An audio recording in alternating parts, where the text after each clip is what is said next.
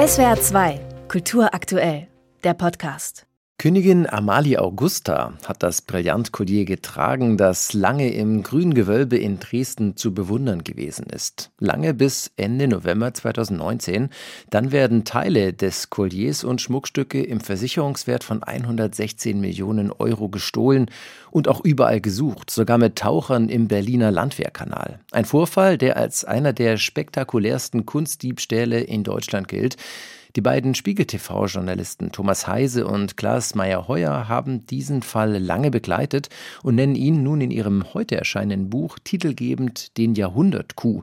Guten Abend, Herr Meyer-Heuer. Hallo, schön, dass ich da sein darf. Was macht denn diesen Raub des sächsischen Staatsschatzes zum Jahrhundert-Coup?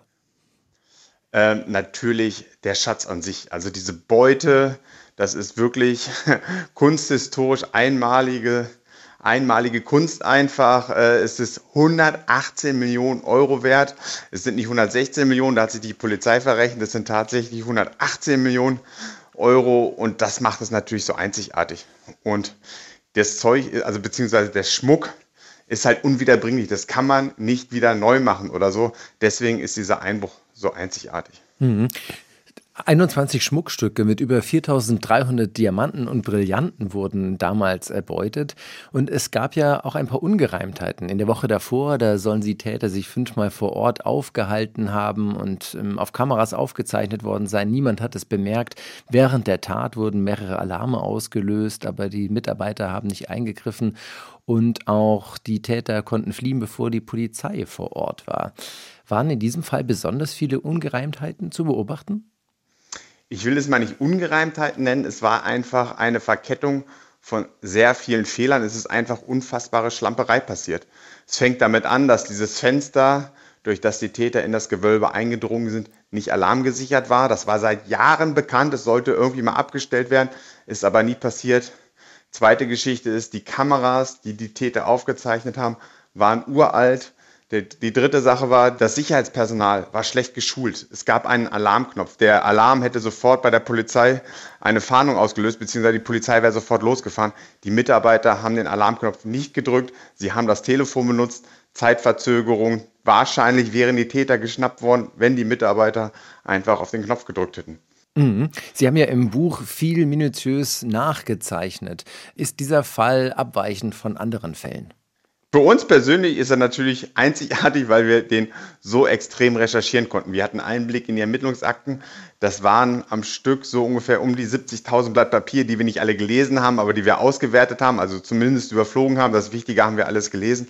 Das hat das Ganze für uns einzigartig gemacht.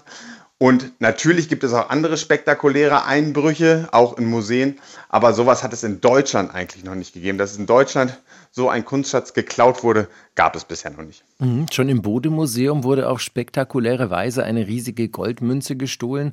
Einer der Anwälte, der hatte behauptet, für den Überfall seien die staatlichen Kunstsammlungen selbst schuld, ähm, weil die wertvollen Sammlungen nicht ausreichend gesichert sind. Waren sie es oder waren sie es nicht? Die waren nicht ausreichend gesichert. Das muss man einfach so konstatieren. Also weil es möglich war, von außen in dieses Gebäude einzudringen und dann schnell vor Ort die Vitrinen zu zertrümmern. Das ganze Sicherheitskonzept hatte einfach einen Fehler. Man hat mit diesem Szenario einfach nicht gerechnet, dass Täter von außen schnell in das Gebäude eindringen, die Vitrinen zerkloppen und dann wieder abhauen, war einfach in der Vorstellungskraft der Sicherheitsleute nicht vorhanden. Es gab es einfach nicht in ihrer Vorstellung, dass sowas passieren kann. Und das ist natürlich der riesengroße Fehler. Es war auch kein normaler Raubüberfall von Einzelpersonen. Es soll ein lang geplanter Vorfall und Raubüberfall gewesen sein. Was konnten Sie da rekonstruieren? Also juristisch korrekt muss man erstmal sagen, es war kein Raub, es war ein Diebstahl. Also es wurde ja kein Mensch bedroht dabei. Man hat niemand eine Pistole vor den Kopf gehalten und gesagt, gib mir jetzt dein Portemonnaie oder gib mir die Juwelen. Also juristisch gesehen war es ein Bandendiebstahl. Was man dazu sagen kann, der war natürlich geplant den hat man natürlich sehr lange ausbaldowert. Und wovon wir fest ausgehen ist, dass es einen Insider gegeben haben muss. Irgendjemand muss diesem Ramo-Clan, den Tätern, das Wissen verkauft haben, wie man in dieses Gebäude eindringen kann. Das kann man eigentlich als Verbrecher von außen nicht recherchieren. Es gab einen zweiten Tatort, nicht nur das Gewölbe. Es gab ein sogenanntes Pegelhaus, wo wichtige Leitungen vorhanden waren, also Strom und Telefon. Und die Täter wollten diese Strom- und Telefonleitung kappen, um das Residenzschloss abzugnabeln von der Möglichkeit, sich beispielsweise bei der Polizei zu melden. Dieses Insiderwissen kann man nicht recherchieren. Das muss man wirklich, wie gesagt, darum heißt es ja Insiderwissen, von einem Mittäter bekommen, von jemandem, der das weiß. Und das ist bis heute aber nicht recherchiert worden. Man weiß nicht, wer den Tätern dieses Wissen verkauft hat. Der ganze Vorfall spielt im Milieu der Bandenkriminalität. Sechs Täter sind Mitglieder aus dem gefürchteten Neuköllner Remo-Clan. Sie haben es gerade eben schon angesprochen. Fünf davon sind verurteilt. Gegen den mutmaßlichen Fluchtfahrer wird, wie heute bekannt wurde, im Januar ein neuer Prozess gemacht. Und Sie zeichnen in Ihrem Buch ein Sittenbild des Clans. Welches denn?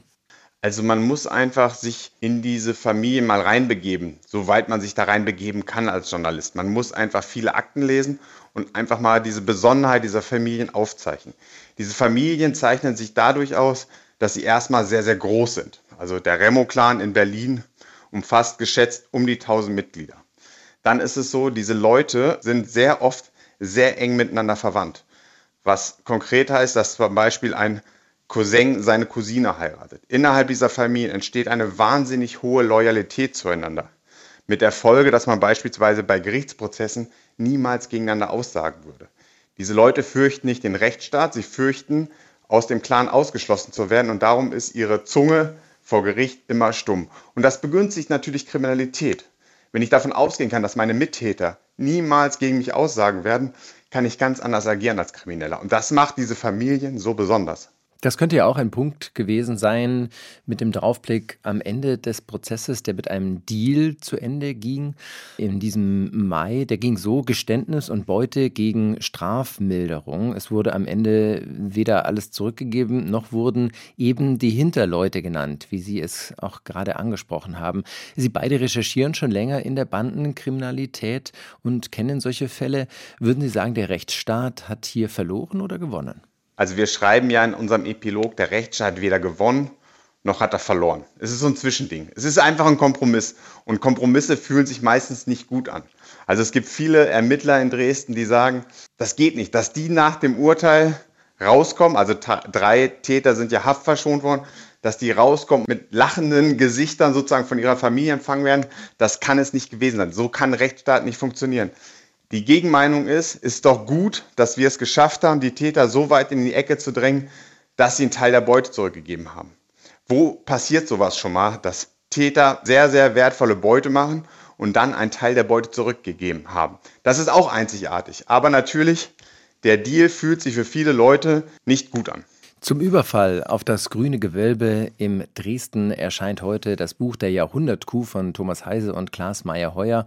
352 Seiten für 24 Euro im Penguin Verlag. Und wir haben gesprochen mit einem der beiden Autoren, Herrn Klaas Meyer-Heuer. Ich danke Ihnen für die Zeit und das Gespräch. Alles klar. Vielen Dank. SWR 2 Kultur aktuell. Überall, wo es Podcasts gibt.